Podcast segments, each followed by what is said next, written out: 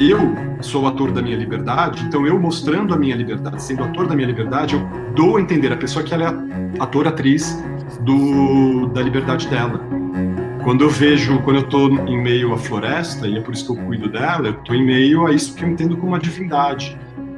O fascismo, ele é aparentado da psicopatia, só que a gente quer fazer entender né, acho que essa psiquiatria de branco, que os comportamentos psicopáticos, sociopáticos, eles são comportamentos daquelas pessoas que estão no sistema prisional, que são os assassinos, os estupradores e tal. Também, não estou dizendo que não, mas ela não se restringe a esse lugar. E ela também está, essa lógica, ela também é, determina e condiciona os comportamentos dessas pessoas que estão nessas posições de liderança hoje, sejam nas instituições, instituições públicas, sejam nas instituições privadas.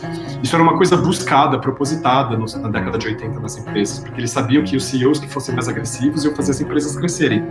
Eu tive que me confrontar não só com a dor das pessoas que estavam ali na minha frente, mas em que sentido aquilo que eu ouvia delas falava de mim.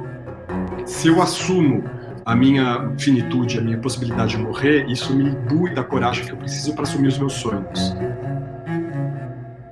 Olá, tudo bem? Bem-vindo, bem-vinda, bem-vinde a mais um episódio do podcast Al Masculina, conversa sobre masculinidades. Eu sou Paulo Azevedo e conto com a parceria de Conrado Góes, Glaura Santos e Vitor Vieira. As conversas com os nossos convidados aqui sempre foram pautadas pelo mesmo propósito: escutar para refletir, gerar ideias e abrir diálogos sobre as masculinidades e suas diversas maneiras de estar no mundo hoje para encontros mais viáveis para todo mundo. Então, se você ainda não ouviu os episódios anteriores, siga o nosso perfil no Spotify ou na sua agregadora de podcast preferida. Acompanhe as dicas nas nossas redes sociais e os vídeos e gravações ao vivo no nosso canal no YouTube. Vai lá, siga e se inscreva. E todas as sextas-feiras temos a coluna no nosso blog em parceria com o canal Cultura Doria, idealizado pela minha amiga e jornalista Carolina Braga. Confira as dicas e acompanhe esse espaço do Al Masculina. E quer nos ajudar a compartilhar essa conversa? Marque cinco pessoas nos nossos posts e leve Al Masculina para mais gente. Então, eu estou aqui direto de São Paulo para conversar com ele. Alexandre Valverde, seja muito bem-vindo ao Masculina. Muito obrigado, Paulo. Muito obrigado pelo convite. Eu estou super feliz de você ter topado. A gente estava conversando aqui antes da gravação que eu já acompanho o trabalho do Alexandre já através do, do podcast da Super Interessante, é o Super Terapia, que é uma aula e ajuda muito nesse momento em que a gente está vivendo. E depois descobri também os canais Pública 1411 e o Incêndios, que são outros dois canais. E ao longo dessa conversa vocês vão ter o prazer de conhecer um pouco mais sobre esse cara múltiplo. Como é que você gostaria de se apresentar, Alexandre? Obrigado, Paulo. Chamar de múltipla é interessante porque acho que é um pouco isso mesmo. Eu me chamo, eu me apresento como hiperativo, né?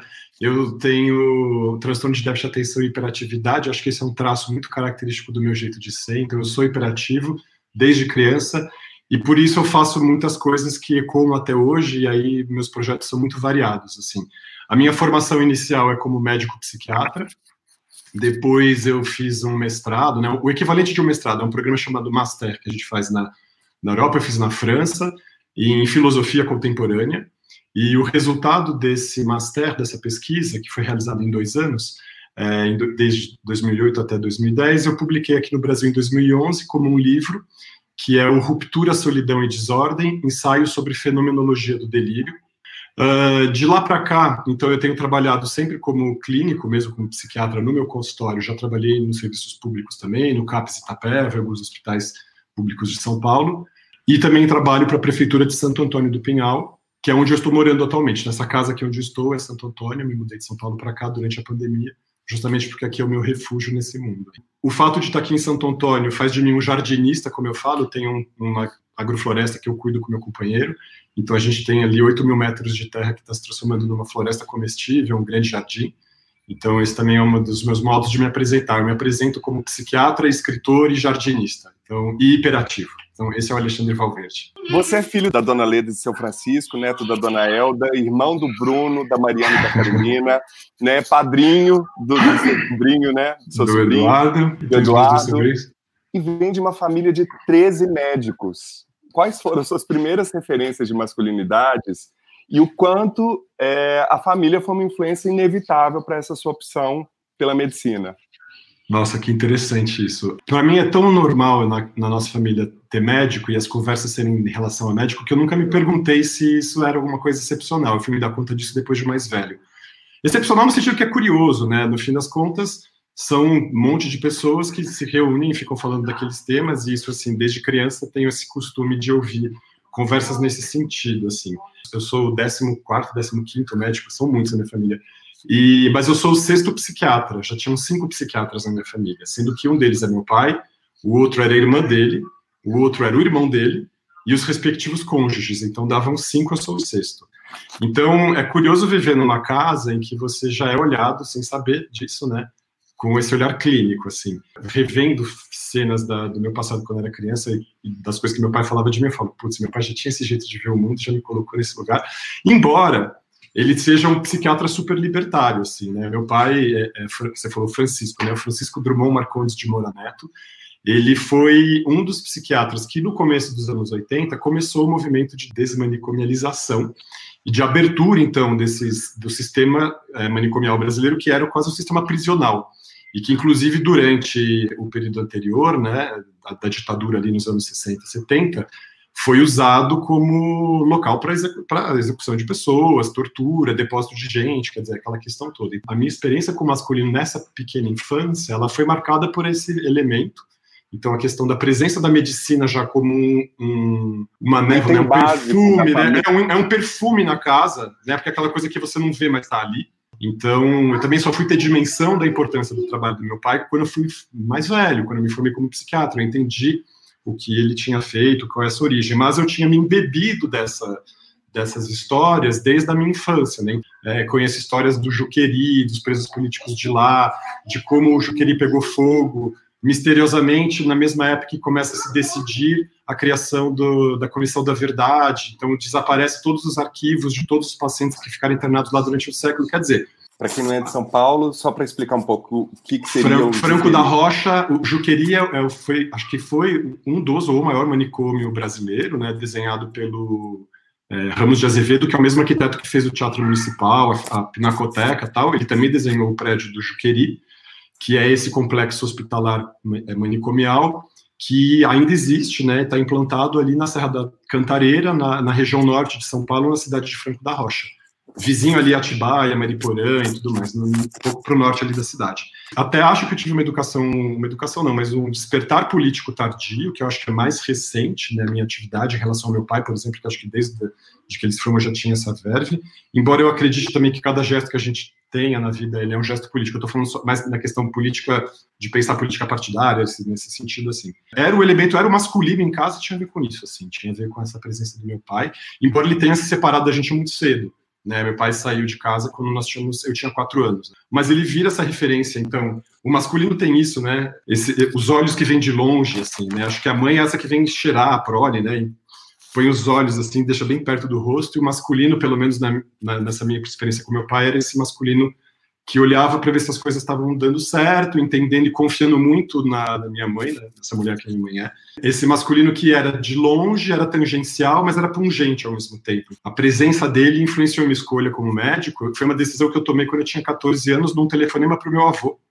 Não é o pai do meu pai, é o pai da minha mãe, então também tem masculino nessa história. Eu fiz essa afirmação diante de um homem da minha família, então ele estava ali, telefonando para saber como nós estávamos, ele perguntou o que, que eu queria fazer quando crescer. E eu respondi na lata no telefone, você é médico. Eu tinha decidido isso em algum momento. Minha mãe me olhou e falou, nossa, como assim? Porque eu queria ser ecólogo, eu queria ser piloto de avião, eu queria fazer outras coisas. E era engraçado, porque quando eu era mais novo, pergunto, meu pai perguntava para mim também, e ele falava, o que, que você vai? Eu falava assim, ah, vou, ser juiz, vou decidir, você, vou julgar e não sei o quê. Aí ele falava, ele ficava puto da vida, porque ele achava que isso era uma coisa totalmente coxinha, careta e tudo mais. Eu falava, não, filho, juiz não, não sei o quê, pensa bem muito engraçado. E ele usou um, um, argumento que eu acho que foi isso que me convenceu. E ele lançou isso mais ou menos quando eu devia ter uns 10 anos de idade. E quando eu fiz 14, caiu a minha ficha. Ele falou assim: Ale, qualquer profissão que você tiver, que você quiser escolher, pensa que se você trabalhar com as pessoas, esse trabalho nunca vai faltar em nenhum lugar do mundo. Porque em qualquer região que você for e você tiver que ser acolhido, qualquer cidadezinha, qualquer lugar, se você trabalhar com pessoas, você vai ser reconhecido. E ele falou assim: o trabalho na medicina ele faz isso. Você pode ser, você pode trabalhar em qualquer lugar do mundo com quem você quiser, onde você quiser. Assim, não tem como, porque o mundo inteiro precisa de pessoas assim. Então você vai ter muita liberdade nesse sentido. E aí você vai poder fazer com isso o que você quiser da sua vida. E eu entendo isso como uma. Até me deixa emocionado, assim. Mas é, é foda. eu tenho que me Por segurar porque eu sou. Não, não, Não, mas é, é bonito não. isso. Não, não, claro, claro. Interessante isso, né? Porque tem um. É, é engraçado porque é uma generosidade dele tentar me convencer de fazer aquilo que ele faz, porque ele entendeu que a liberdade que ele encontrou na vida foi por causa dessa profissão, e eu encontro isso na minha agora.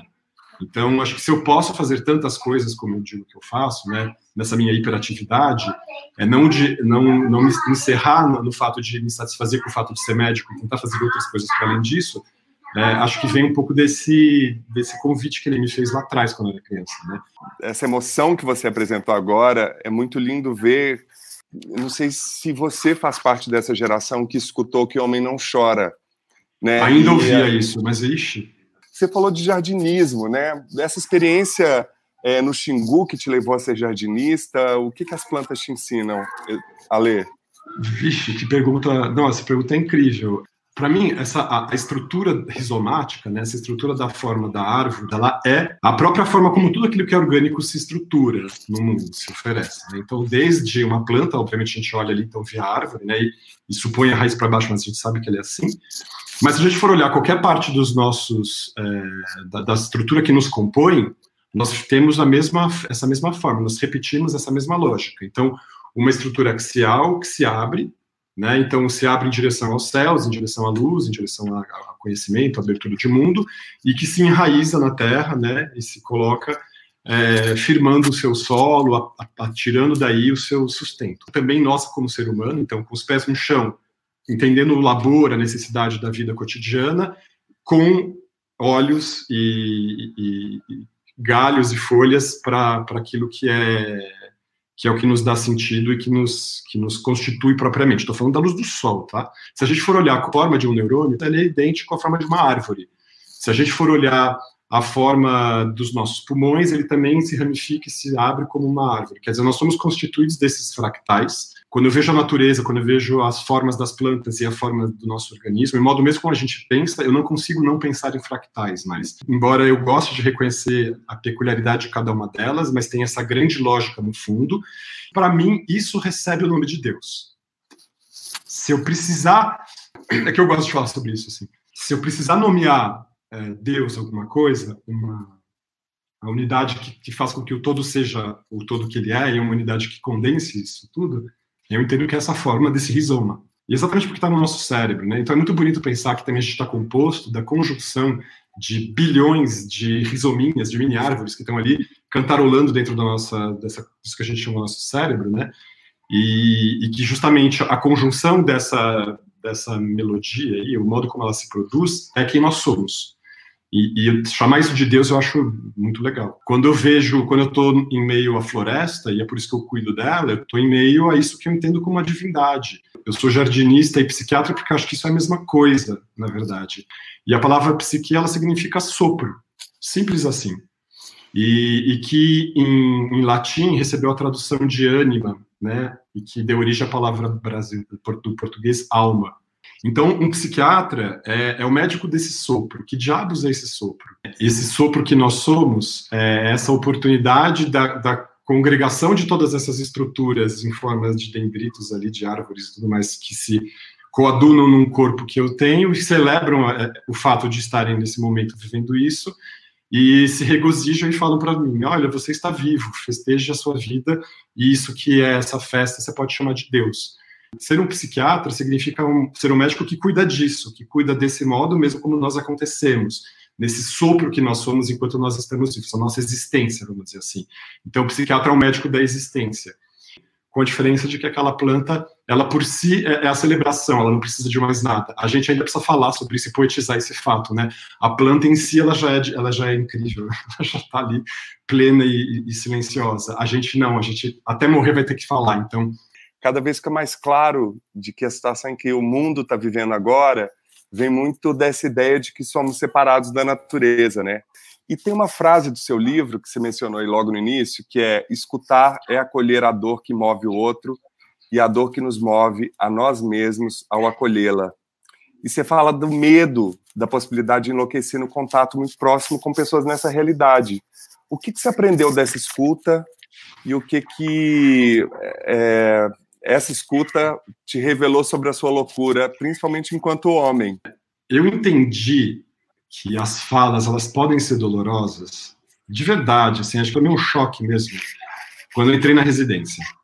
Né? Então, eu tinha 24 anos, é, cheio de presunções, e fui morar fora com a minha namorada na época. Eu não conseguia, na época, compreender que quando a gente faz um, um, diagnóstico de alguém, quando a gente enquadra uma pessoa dentro de um lugar, na verdade a gente não está encerrando a pessoa. A gente só está dando início a um processo que vai ser de uma futura libertação.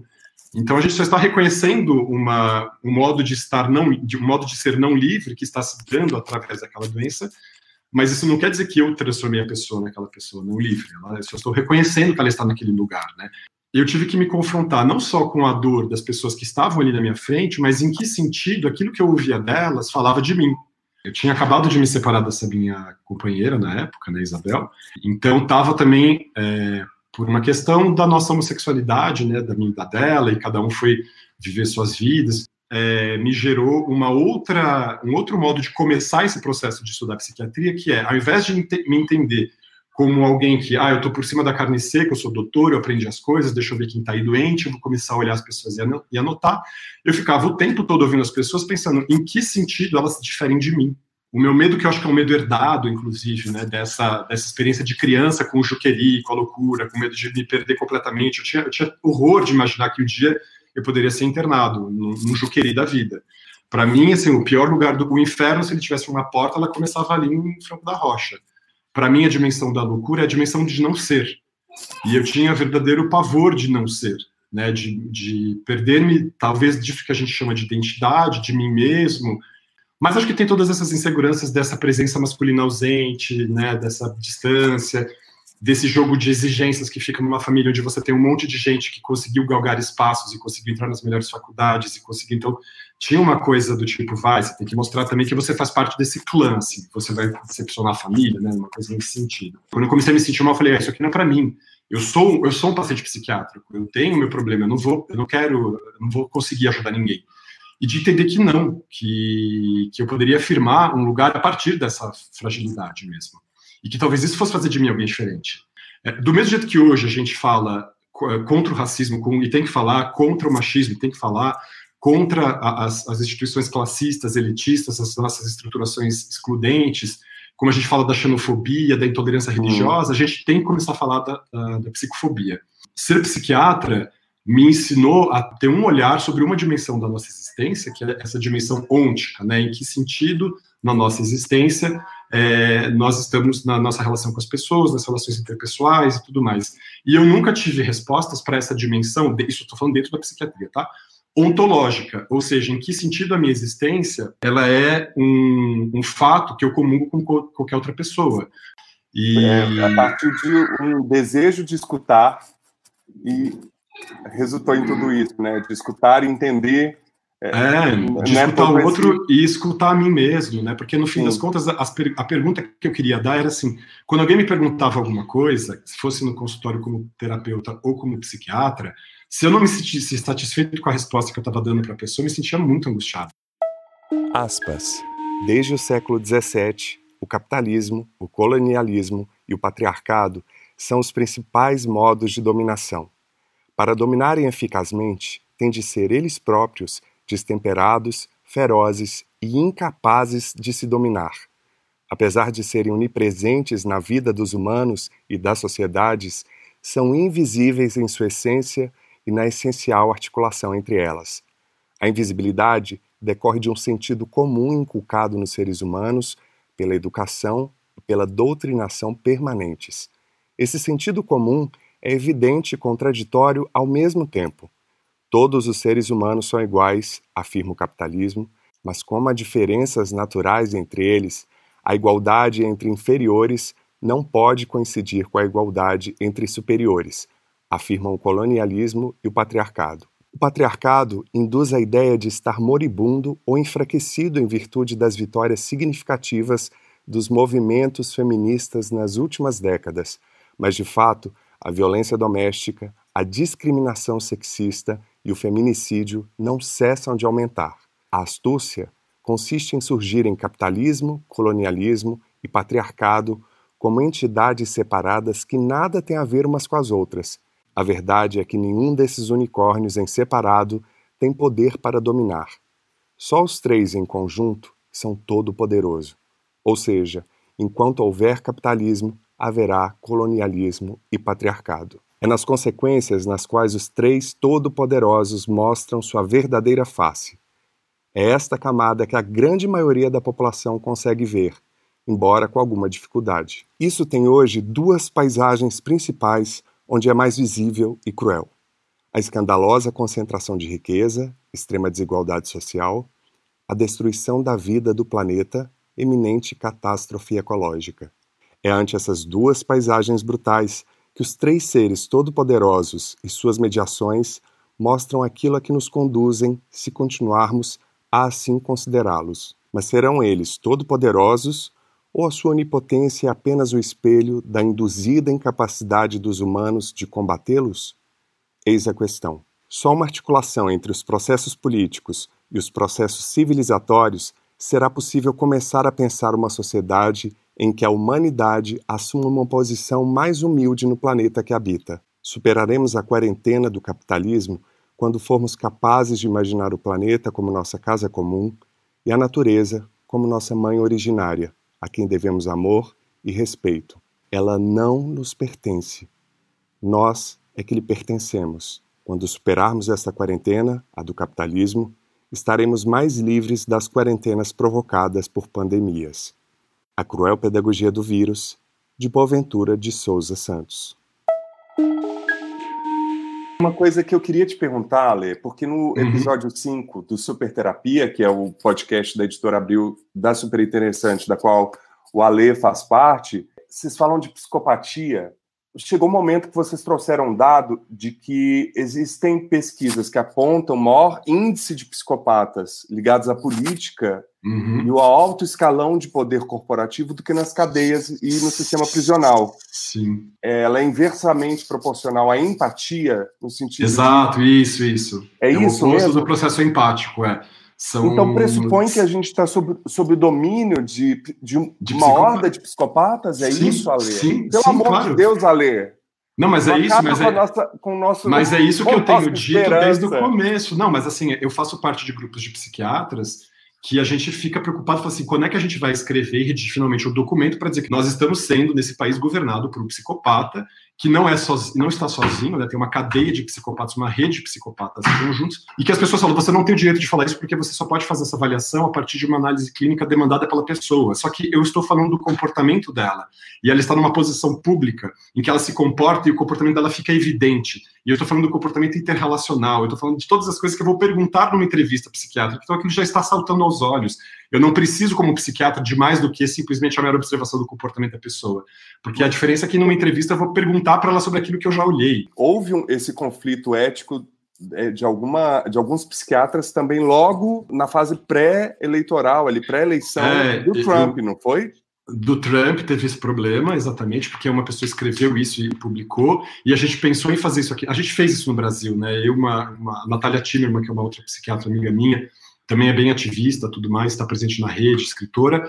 Ela criou um documento, eu fui a segunda pessoa a contribuir para esse documento, que era justamente um manifesto de repúdio, né, como psiquiatra, à candidatura dele, do, do Bolsonaro. Porque é claro, pelo comportamento dele, que ele tem essa personalidade, e justamente o fascismo, ele é aparentado da psicopatia, só que a gente quer fazer entender né, acho que essa psiquiatria de branco, que os comportamentos psicopáticos, sociopáticos, eles são comportamentos daquelas pessoas que estão no sistema prisional, que são os assassinos, os estupradores e tal. Também, não estou dizendo que não, mas ela não se restringe a esse lugar. E ela também está, essa lógica, ela também é, determina e condiciona os comportamentos dessas pessoas que estão nessas posições de liderança hoje, sejam nas instituições, públicas, sejam nas instituições privadas.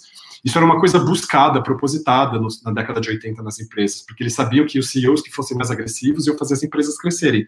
Tudo bem, as empresas cresceram muito rápido, só que às custas do quê? Porque são pessoas que são parasitas, né? São pessoas que são têm um, um, uma lida com o mundo como se elas não, não fizessem parte dele, né? Tem uma coisa desinserida, uma, uma, uma dissociação da afetiva para com o mundo, para com as pessoas. Então é aquela coisa do foda-se, né? Eu faço, eu, eu, vou detonar, eu vou acontecer, e, e não importa o, o preço em, em, em, afeto e em humanidade, em vidas que isso possa custar. Então, assim, essa fala minha, ela fica absolutamente evidente nessa questão da pandemia, quando a gente tem o presidente que fala daí para a morte de, na época, 10 mil pessoas, hoje mais de 50, 55 mil. Então, e o que então essa pandemia te ensinou a ler?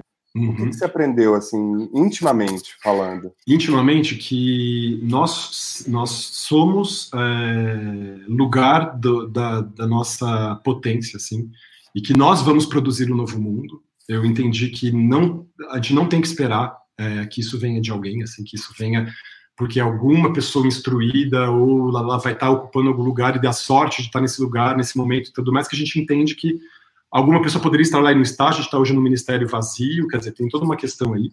Mas acho que para além da crítica à, à política que está acontecendo atual, acho que é uma questão de uma certa, uma certa revelação é, muito íntima. Eu senti uma premência absurda de falar assim, cara, eu não sei se eu vou morrer. Me gerou uma, uma, uma inquietação, uma movimentação que me fez eclodir em muitos projetos. Se eu assumo a minha finitude, a minha possibilidade de morrer, isso me bui da coragem que eu preciso para assumir os meus sonhos. E então eu preciso colocar os meus sonhos em prática e realizá-los hoje. Não, por mais que eles possam demorar anos para se realizarem, né? mas assim, eles precisam começar a encontrar raiz agora. Porque certamente é, as pessoas que, que, os fascistas, as pessoas que estão no mundo para corromper o mundo, para é, empobrecê-lo, para dilapidá-lo, para parasitá-lo, para depredá-lo, são pessoas que esqueceram de sonhar há muito tempo. Então, eu acho que sonho é antídoto, sonho é remédio mesmo, nesse sentido, para a solidão, para a tristeza, para a falta de sentido. Então, eu aprendi a, a reconhecê-los, a tirar um pouco da bagunça das, das muitas ideias, né? porque às vezes a gente sente uma, uma atração por alguma coisa, sabe que aquilo é legal, não sabe por quê. Eu falei, cara, eu vou começar a realizar. E acho que a pandemia explodiu essa noção de que eu posso, que eu preciso me conter em uma esfera e que eu posso me, me expressar em várias esferas da minha vida. Então, eu acho que a solidariedade ela, ela se revelou para mim como uma premência, uma intenção para com o outro, para com a minha liberdade e para com uma libertação geral, porque eu entendo que o que nós estamos vivendo, essa a pandemia, ela não é ela não é só, ela não é, ela não se encerra nela, não é uma doença que se encerra nela, ela é um sintoma de algo muito maior. A gente tem um mundo adoecido por N razões, por conta de todas essas questões que a gente já traz aqui, do patriarcado, do colonialismo, da apropriação da terra dos outros, da apropriação da vida de uns pelos outros, né, no capitalismo, a opressão e, a, e o, o, silenciamento da, do, da dimensão feminina da, dos corpos femininos pelo, pelo masculino no corpo masculino e tal. Eu entendo que um processo de alforria ele pode desencadear uma onda de, de libertação. Você falou das opressões, que de alguma maneira a pandemia também vão é, dando espaço, e eu vejo essa série de micro-revoluções acontecendo, inclusive eu escrevi isso na coluna do blog do Masculina, na coluna que fala sobre onde está a saída. Para mim, está nessas micro-revoluções, que podem ser internas quanto externas, criando parcerias e outras formas de economia para poder viabilizar as coisas. E a Rita Von Hunt, que participou do nosso último episódio, que você também acompanha e indica, ela falou uma coisa que, eu, é, que os LGBTQ e a mais se esforçam sete vezes mais para poder realizar e ter, ser bem-sucedidos, assim como os negros. Como é que você lida com isso na sua profissão e na sua família? Você acha que isso foi uma opressão que você conquistou de alguma maneira? Você conseguiu romper? É, eu, é, é interessante isso, né? Porque quando eu era criança, é, os meus pais percebiam que eu era gay, óbvio, né? Meu pai psiquiatra já sabia disso e, e chamava minha mãe para conversar com aquela coisa do tipo, o que, que a gente faz com a Lê, né? O caso Alexandre, assim, né? E minha mãe não, não sabia o que fazer, porque ela falou, bom, não tem o que fazer, tem que esperar, né? a minha mãe ficou com aquela esperança secreta de que um dia eu fosse me corrigir, qualquer coisa nesse sentido. E, e meu pai estava esperando o dia que eu fosse anunciar para ele, ele ficava lá esperando, o que por muito tempo me deixou muito puto, porque eu falei, porra, você era psiquiatra, você podia entender a dificuldade toda do que isso representava para mim e ter simplificado o meu processo, e ele não fez isso.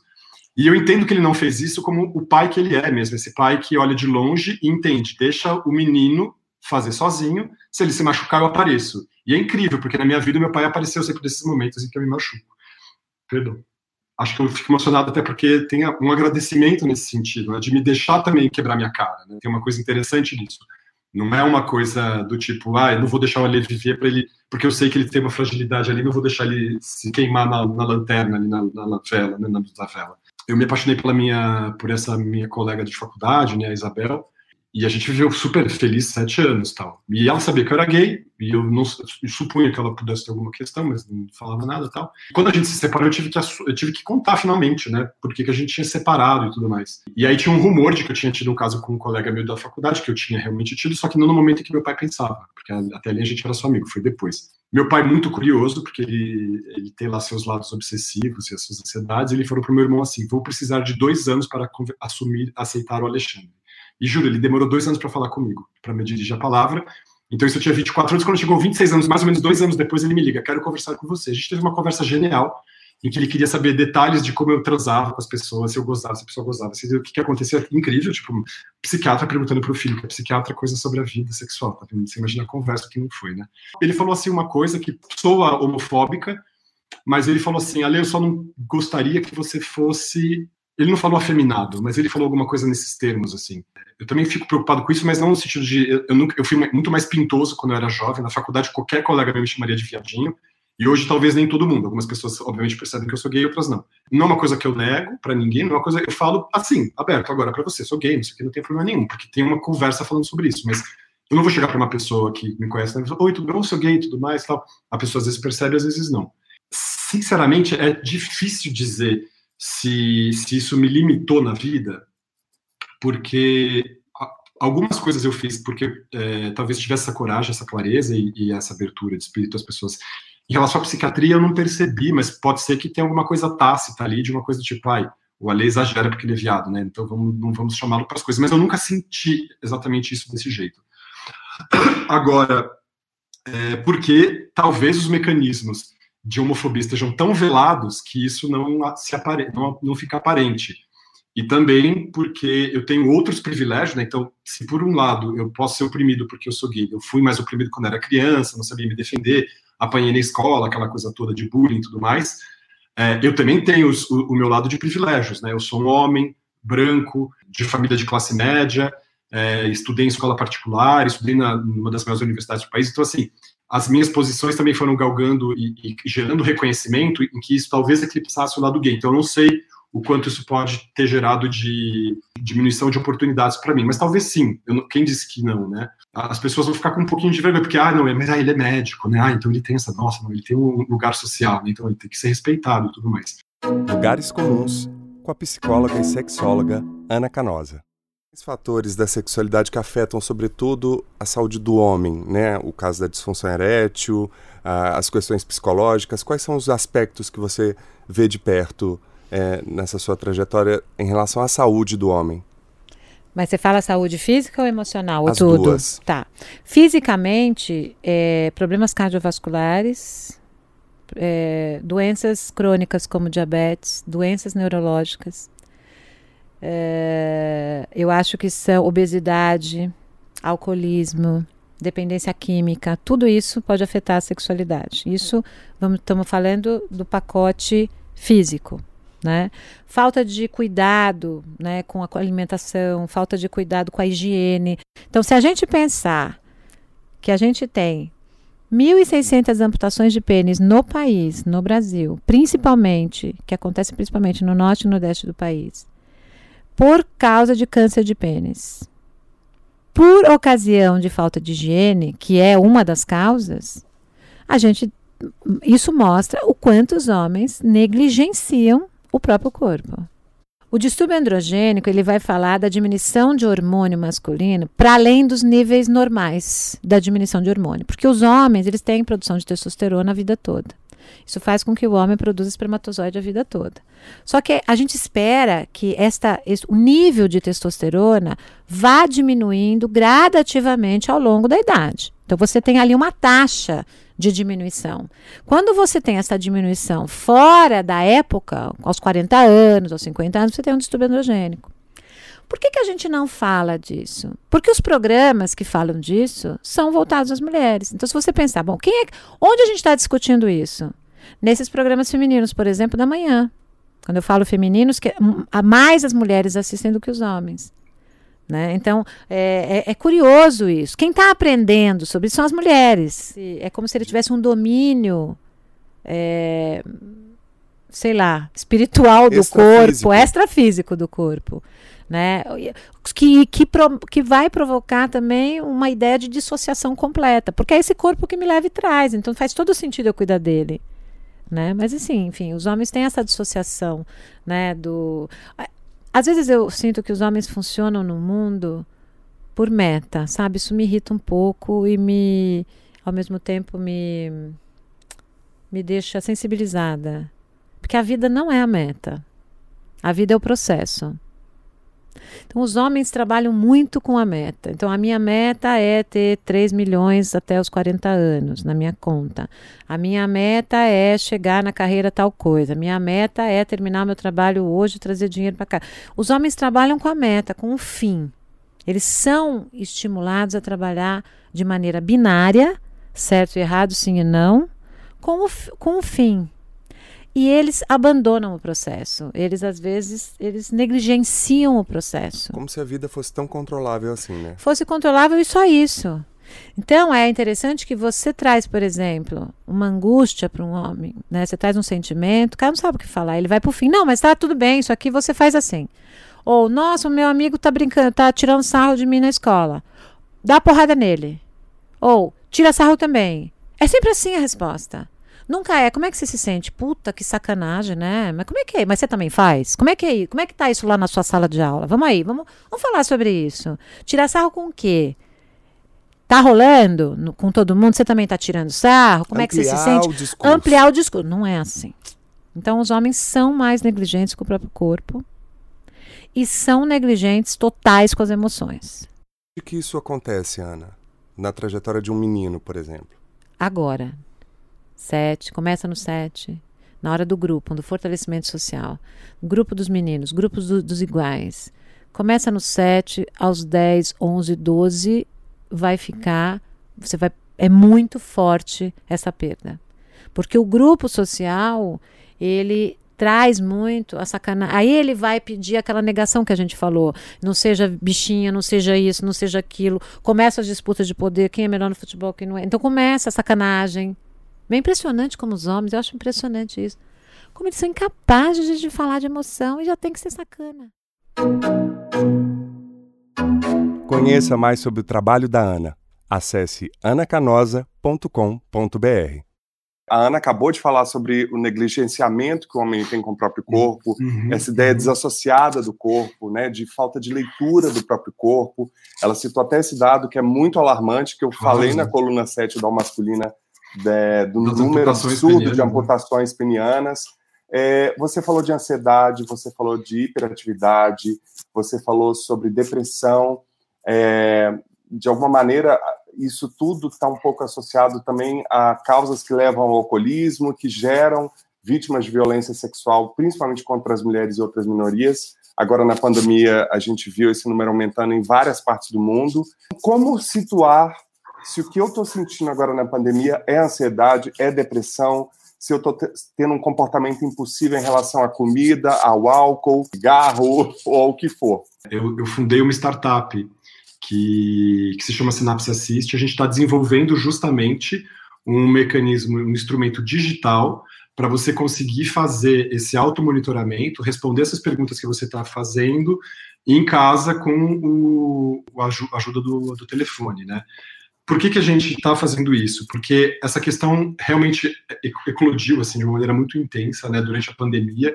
São Paulo já é a cidade mais ansiosa e deprimida do mundo, mas a USP fez um estudo em 2018, Megacities, que mostra isso: 28% da população de São Paulo, ou seja, um, uma pessoa a cada três, sofre de depressão e ansiedade algumas pesquisas já estão mostrando, as principalmente as que foram realizadas na China, em Wuhan, que foi o primeiro epicentro do mundo e foi o primeiro que também saiu e começou a reabrir a circulação de pessoas, que as pessoas que estavam confinadas, 70% delas têm uma questão de, de um sintoma moderado a grave de depressão e ansiedade, 30% tem diagnóstico de depressão, 31% diagnóstico de transtorno de estresse pós-traumático. Quer dizer, a gente sabe que com o confinamento, com as restrições econômicas, as restrições sociais, a solidão, a gente está com um prato cheio, uma bomba relógio que vai explodir, e a gente está falando de uma tsunami psiquiátrica.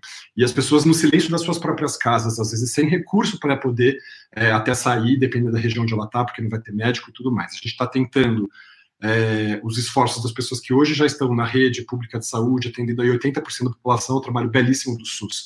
Mas é um trabalho que tem suas limitações, é, principalmente essa da agora, por conta da questão da, da, circulação de pessoas. Eu vou dar uma resposta aqui um pouco genérica para ajudar as pessoas que estão já sozinhas, angustiadas, a resolverem, a entenderem quando que elas devem acionar o sinal de alarme, mas também eu, eu trouxe essa resposta um pouco para falar desse projeto que a gente tem justamente de auxiliar as pessoas a fazerem isso. A gente está para lançar esse projeto em agosto, se tudo der certo, vamos fazer força positiva. Quando que a gente passa a entender que algum comportamento, ele deixa de ser uma situação ali pontual e anedótica, né, uma situação que está acontecendo ali naquele momento, ela passa a configurar um problema psiquiátrico. É, a exceção dos sintomas mais graves, que são vontade de se matar, desejo de morte, alucinação, delírio ou ideação homicida, né? Esses quatro é, aqui, ou a situação de automutilação também, de você querer se cortar. Quando a gente apresenta um sintoma desse, tem que buscar ajuda imediatamente, tem que reconhecer que a gente está sofrendo, falar com alguém próximo, falar, eu preciso de ajuda, você pode me ajudar a me encaminhar ou procurar um serviço público ou privado tal. Muitas vezes eu ouço a desculpa, principalmente de homens, é muito caro, não sei onde recorrer. Você tem alguma dica? Eu sei que é super perigoso de perguntar isso. Todas, não, mas você todas... tem alguma dica de algum serviço é, ou psiquiátrico ou psicológico gratuito com preço acessível? Onde as pessoas podem procurar? Existe um site, um canal nacional onde as pessoas podem a recorrer? Tem, a gente tem no Brasil maior, uma das maiores estruturas do mundo de atendimento à saúde da população, que é o Sistema Único de Saúde, é o SUS, e assim, o SUS, dentro dele, tem o, o, programa de, de apoio à saúde da família, e os casos, eles são, eles têm uma lógica de referenciamento, um pouco naquela estratégia de como uma árvore aqui, para dizer que até na nossa estruturação organizacional a gente respeita essas, essas ordens orgânicas. Você tem figura do agente comunitário de saúde, que está relacionado ao programa de saúde da família, que referencia os casos para os psiquiatras em um, um, sistema de matriciamento, que a gente fala. Então, assim, para a população geral, é, o maior sistema de saúde implantado no Brasil é público, é nosso, é o SUS. Então, as pessoas podem buscar ajuda.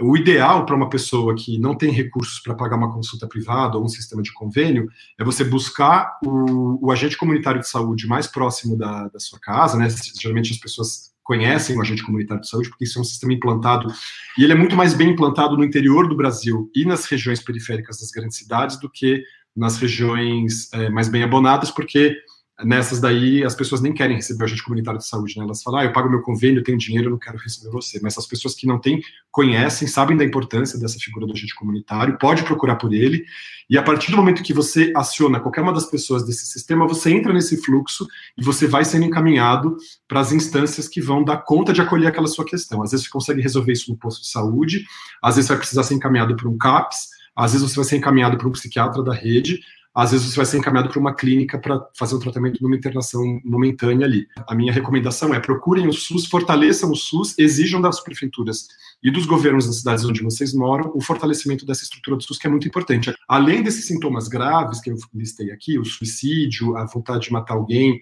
a vontade de se cortar, se machucar, ouvir vozes, né, ter mania de perseguição, coisas nesse sentido, isso já faz com que você deva procurar ajuda imediatamente. Qualquer outro problema do seu comportamento, que seja assim, de ordem do sono, do apetite, do humor, da irritabilidade, da ansiedade, qualquer coisa que você entenda que está esquisito em você, que está diferente do que era e que dura mais do que 15 dias, merece uma avaliação.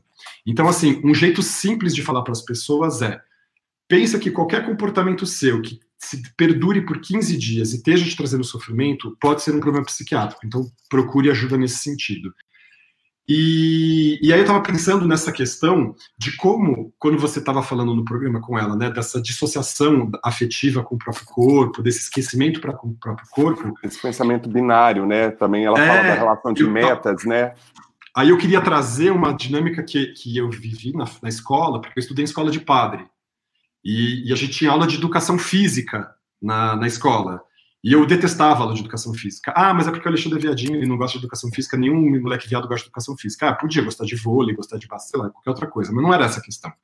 Eu não me identificava com aquilo que o que, o, que a professora de educação física na época, ou o professor, foram vários, traziam de uma é, de um modo de entender o corpo exatamente como essa questão da equação matemática, né? Você tra trabalha, trabalha, trabalha, trabalha, trabalha, ele responde e cria, cria músculos. É, isso, para mim, é o próprio do, da, da, educação, dessa dissociação do corpo com, com quem nós somos. Porque significa que meu corpo é só esse objeto que eu, eu repito o movimento aqui e de repente ele cresce. Eu não quero fazer isso, não vejo sentido disso. E, e retomar uma atividade que celebre a minha existência, que celebre o meu corpo e que celebre um modo de eu dialogar com isso que é essa força sagrada que eu entendo. Eu estou chamando aqui das minhas deidades, mas significa eu mesmo, na verdade. Sou eu comigo mesmo, eu com as minhas alegrias, com as minhas agruras, com os meus afetos que vão emergir na medida que eu danço. E eu poderia me confrontar com isso, essa é a verdadeira educação física. Em que sentido de física? No sentido da palavra physis, que é uma palavra grega, que foi, coitada, raptada e usurpada e está sendo usada para um monte de coisas, é, e que a gente esquece o sentido original dela, não que a palavra física não seja bonita hoje, mas a palavra physis, é, grega, ela deu origem à palavra fito, planta. Physis é tudo aquilo que eclode, que aflora, que desabrocha, que aparece. Uma educação física é uma educação da nossa existência.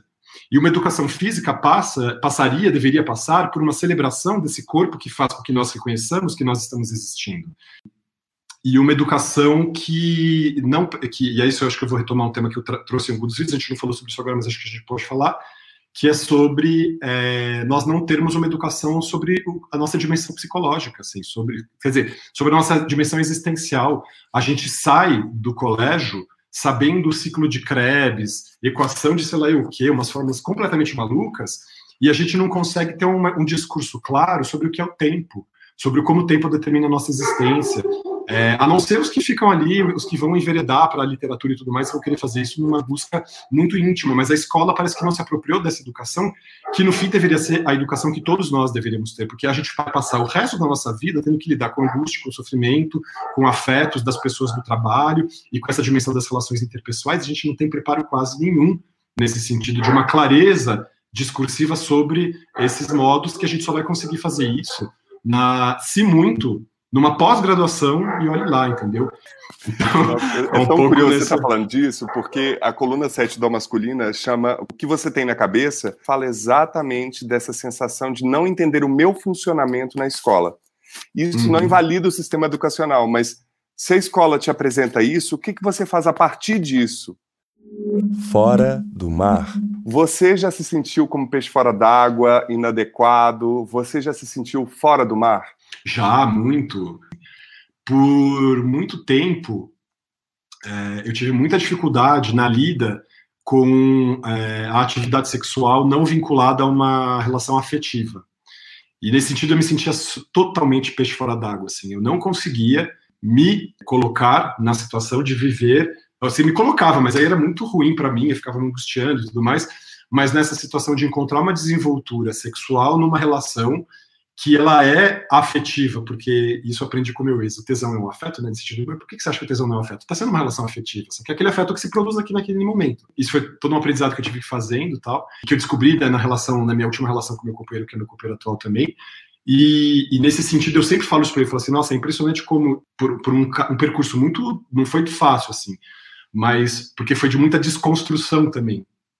É, eu consegui entender essa minha dificuldade de estar tá numa relação efêmera íntegro também e entender que, que isso é possível e, e, aprender a dinâmica afetiva que faz com que aquele momento se celebre também como um momento possível é um, é um momento de alegria de libertação também e tudo mais te digo Paulo foi um aprendizado de dois anos atrás, nem isso, assim, diria um ano e meio, talvez.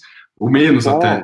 é, não, muito recente. veio, né? Porque tem gente Exato. que passa a vida sem esse aprendizado, né? Exatamente. E não que eu não achasse, e que as pessoas que me conhecessem não achassem assim, não, olha é desenvolto, olha é tranquilo, olha é soltão, não sei o que, ele é de boa. E eu mesmo não entendia. Obviamente, ela tem muito a ver com o modo como eu lido com o meu corpo, com o modo como as pessoas me veem, o modo como eu vejo as pessoas, o modo como eu, como eu me coloco numa, numa situação ali e tudo mais. E, e, o que significa isso, né, para simplificar, assim, é, está, quer dizer, eu estou na relação com o meu companheiro, numa relação em que nós estamos juntos, mas a gente tem relações ocasionais com outras pessoas, assim, né? E então é, essa experiência de poder fazer isso, integrar isso numa relação a dois é bem complicado.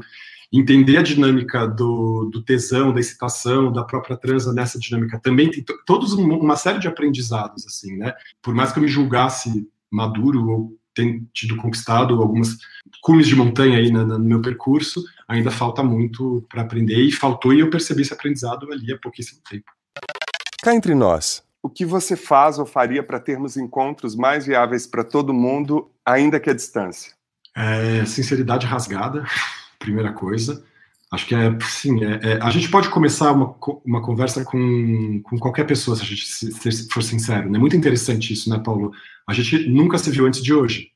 E, e a gente está conversando e a gente e vai puxando conversa, porque eu entendo que você está aberto para ouvir, para perguntar, sem vergonha de talvez achar que você vai me ofender com alguma pergunta ou qualquer coisa nesse sentido, e eu também estou disposto a falar e a ouvir, independente de falar, ah, ele está me ofendendo com essa pergunta ou qualquer coisa nesse sentido. Então, eu acho que, e, e essa sinceridade rasgada, o que, que ela é?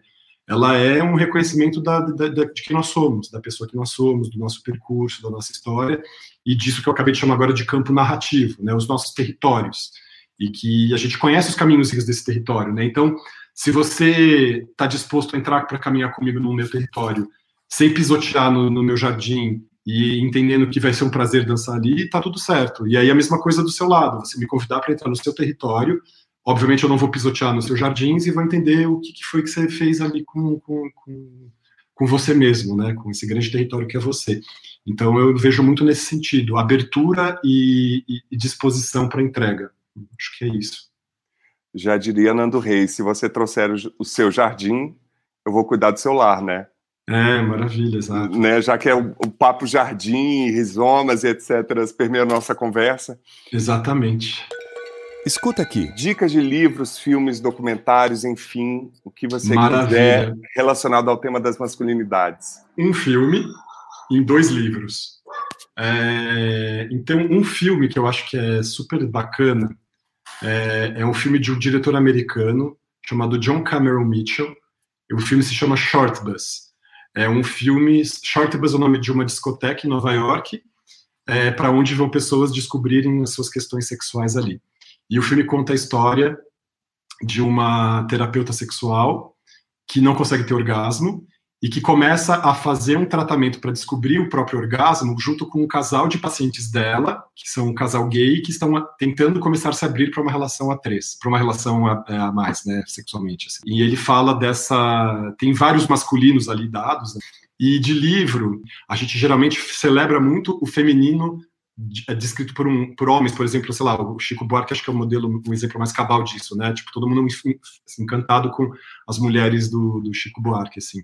E tem um personagem masculino de uma escritora chamada Marguerite Ursenar, que se chama Memórias de Adriano, e ela fala justamente sobre o imperador Adriano, e que é esse personagem da época da paz romana, é um imperador que interrompeu aquele ciclo de guerras do Trajano, e o Adriano ele foi um imperador é, homossexual. Ele foi apaixonado por um jovem chamado Antinous, e que morre numa das campanhas do Adriano na, no Rio Nilo. E aí o Adriano mandou espalhar estátuas do Antinous no, na, no, no mundo romano inteiro, ou seja, na Europa inteira tinha estátuas dele.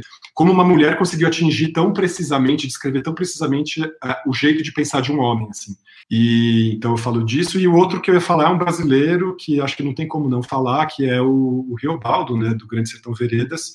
Uh, até me emociono. uh, não, o Grande Sertão acho que é o livro do futuro, sei lá. Tipo, o homem brasileiro tem que ler Grande Sertão Veredas. Não sei, consigo pensar uh, uma ser masculino sem, sem conhecer o Riobaldo. Assim. Conheça Guimarães Rosa e valorize a cultura brasileira. A gente está no momento de é, algum tempo já de uma violência enorme contra todo tipo de patrimônio cultural, material e imaterial do nosso país. Inclusive aqui no masculino, às vezes eu fico meio me perguntando quão mais eu posso é, estimular a, a, a, o acesso e a indicação a produtos e, e é, arte brasileira, né? E você trazer o Grande Sertão Veredas do Guimarães Rosa, para mim, é, é resumir um pouco. Se a pessoa de todas as dicas de todos os episódios começar por essa, já é um ótimo caminho. Assim. E eu queria indicar sem vergonha nenhuma, o livro é Ruptura, Solidão e Desordem, sai sobre a fenomenologia do delírio, escrito por esse que vos fala, Alexandre Valverde. Queria também indicar o canal da República 1411, o Incêndios, e o podcast Super Terapia tem episódios incríveis, como vários que a gente citou aqui ao longo dessa conversa. Se você está sentindo algum tipo de conflito, de desconforto, tem alguma curiosidade sobre como profissionais e pessoas como Alexandre estão lidando com esse momento, recorra a um desses três canais. E também queria indicar que a coluna 8, é, no blog da Masculina dessa semana, fala sobre medo e principalmente medo para os meninos. E ao longo das semanas, das últimas semanas, eu tenho indicado os filmes do Festival Varilux, que estão gratuitos e abertos através do canal da plataforma Look. E tem dois filmes em especial que eu queria indicar, que é o Marvan, que conta a história de um menino, é baseado num livro francês, e o Luta de Classes, que é uma comédia deliciosa sobre pai e uma mãe que estão lidando com todos os conflitos de um menino é, dentro da escola, assim. É, não posso contar mais, senão vai ser spoiler. Como é que faz para te achar nas redes? Eu, é, bom, tem a minha meu, minha página alexandrevalverde.com.br, que é a página do meu consultório. E ali tem a aba ali com o meu contato de WhatsApp e meu e-mail. Eu tenho uma página no Instagram, ale.valverde. É, tem o site da, dessa startup que eu falei para vocês, que é o sinapseassist.com tem os canais no YouTube, então acho que se, se, as pessoas colocarem Alexandre Valverde, psiquiatra, podcast, vai aparecer, vai aparecer o canal República 1411, mas acho que é isso, assim, principalmente, e Facebook, Alexandre Valverde no Facebook normal. Quem você gostaria de indicar para ter essa conversa aqui na Masculina? Quando você me falou, eu perguntei, eu perguntei, poxa, você tá... Mas eu acho interessante essa questão do Al Masculina, no fim das contas, né? Eu pensei na Urias, que é uma artista trans que eu gosto muito, é, nesse último ano, é, eu, eu, fiz um aprendizado acho, com muitas pessoas que, a partir da arte trans, conseguiram sair das suas bolhas, né? Então, é, eu super agradeço. São as mulheres trans que estão mais dentro desse, da produção musical, né? Então, a gente pensa na Linda Quebrada, na Lineker, na Urias, na, no Rico da Lazan, e a Urias é, é, uma pessoa. A Urias ou a Linda Quebrada também, que eu, nossa, fico fascinado pelas duas, acho que elas têm uma potência impressionante. As pessoas trans, elas guardam em si uma sacralidade que é justamente de ser essa pessoa que fica o tempo inteiro vivendo o sonho que elas são. Então, elas, para elas, elas inclusive transcender o fato delas terem nascido com tal genitália ou outra genitália é, é menor do que a necessidade absoluta de ter que responder ao próprio sonho e de então transformar-se no sonho que elas têm para si. Então, eu acho que essa dimensão da vida do sonho é tão sagrada, porque o futuro significa isso. Acho que um dos nomes de futuro devia ser sonho o tempo inteiro. O que, você vai fazer? Não do seu futuro, o que você vai fazer do seu sonho? A gente tem que sempre perguntar assim para as pessoas. E as, as pessoas trans, elas, para mim, elas trazem muito essa mensagem o tempo inteiro. Eu estou vivendo o meu sonho, eu estou buscando-me, eu estou me buscando, eu estou me realizando, me cumprindo. E nesse sentido, ela nunca deixa de ser trans, ela está sempre atravessando, né? Eu sou fascinado por essas duas artistas, e a Urias é uma pessoa que, que eu acho é, impressionante pelo talento, pelo talento musical, pelo modo como ela dança, pelo modo como ela canta, a voz dela, que coabitam né, o masculino e o feminino na voz, você fica assim, Uau! Então é interessante entender dessa mulher trans qual é a alma masculina dela, vamos dizer assim. Então já, já fica esse meu elogio a ela, essa minha declaração de amor, espero que ela possa ouvir aqui. Quem sabe ela fala assim: Olha, quero te conhecer, tá? Vai ser um prazer gigantesco para mim. Então fica essa missão, Alexandre Valverde, você vai procurar Nossa, Urias. que engraçado. Né? Você tem seis graus de separação, você falou isso num vídeo. Beleza, bom, tá bom. Aqui. Olha, já falaram ótimo. aqui Lulu Santos, já falaram muita gente, e eu falei, ótimo, corram atrás, porque Vão o atrás. tema é Nossa, rizoma e apadrinhamento. É, eu quero super agradecer esse convite, Paulo. Eu acredito que isso que a gente está fazendo é, é, o trabalho que vai tecer o modo de sermos no futuro. Assim, a gente vai se, se constituir como essa rede de, de hiperconexão mesmo. Por isso que eu aceitei prontamente o convite, porque eu entendo que isso é, é, faz parte desse processo de libertação nosso e libertação, inclusive, dessas amarras de quem produz conteúdo, de que conteúdo vai para a rede, do que, que a gente tem que falar na, na, nas entrevistas. Então, acho que assim, permitir espaços de liberdade como esse é maravilhoso. Então, eu super queria é, elogiar o seu trabalho mesmo. É, não imaginava que a gente fosse ter uma conversa dessa, dessa ordem, foi super bacana, então para mim está sendo um super prazer mesmo. Então, respondendo, foi uma intuição né, de responder esse convite, porque acho também você foi muito generoso na sua colocação, no, no modo como estava convidando, então eu entendi que tinha uma coisa muito afetuosa, muito bonita nesse sentido, esse a priori do tipo, eu vou te convidar para entrar no meu jardim, eu sei que você não vai pisotear, né?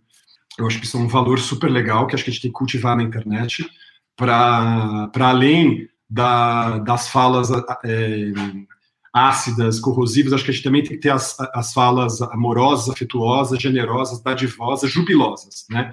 Entendo que, que as nossas falas, elas têm esse poder de marcar um lugar, puro e simples. Nossa, isso aqui é possível de ser pensado. Olha, essa pessoa pensa assim. Não para fazer disso um, um, uma arma, um escudo para se defender ou para atacar alguém, mas para entender que, poxa, as, as, falas têm seus territórios, né? Assim, que legal a gente poder uhum. conhecer uma pessoa e conhecer o território que ela é. Acho que é um pouco isso, assim. Então, eu estou super feliz de poder ter frequentado o teu território e de você ter podido frequentar o meu. Alexandre, muitíssimo obrigado, não só pelas palavras, pela aula de vida, é, de teoria, de apontamentos filosóficos, médicos, psiquiátricos. É, você já tinha me ensinado muito através dos seus canais e do conteúdo que você tem produzido preciso aprender a ter essa coragem de resgatar os sonhos, porque às vezes a gente vai se embrutecendo com muita facilidade. Abrir esse espaço também é a possibilidade de encontrar parceiros que, como você, eu espero que estejam em outros canais de realização desses sonhos mesmo. Maravilha. Um Obrigado, querido. todos os ouvintes. Obrigado. Valeu, obrigadíssimo. Então, visite o nosso site Lá você encontra todas as dicas dos nossos quadros, além da transcrição do Lugares Comuns, do episódio na íntegra e a coluna semanal no nosso blog.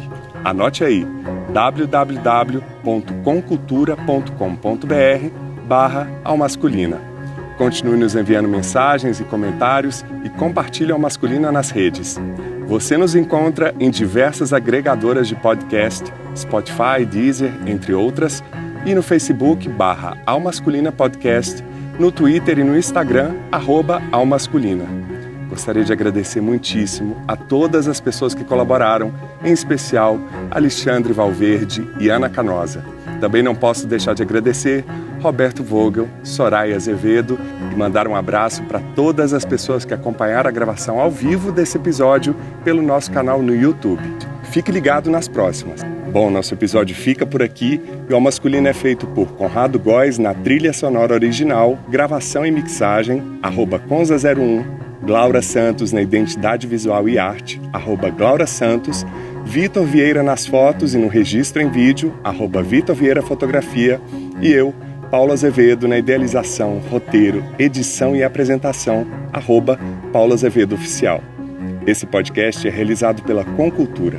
E você que nos deu o prazer da sua companhia até aqui, muitíssimo obrigado e até o próximo encontro.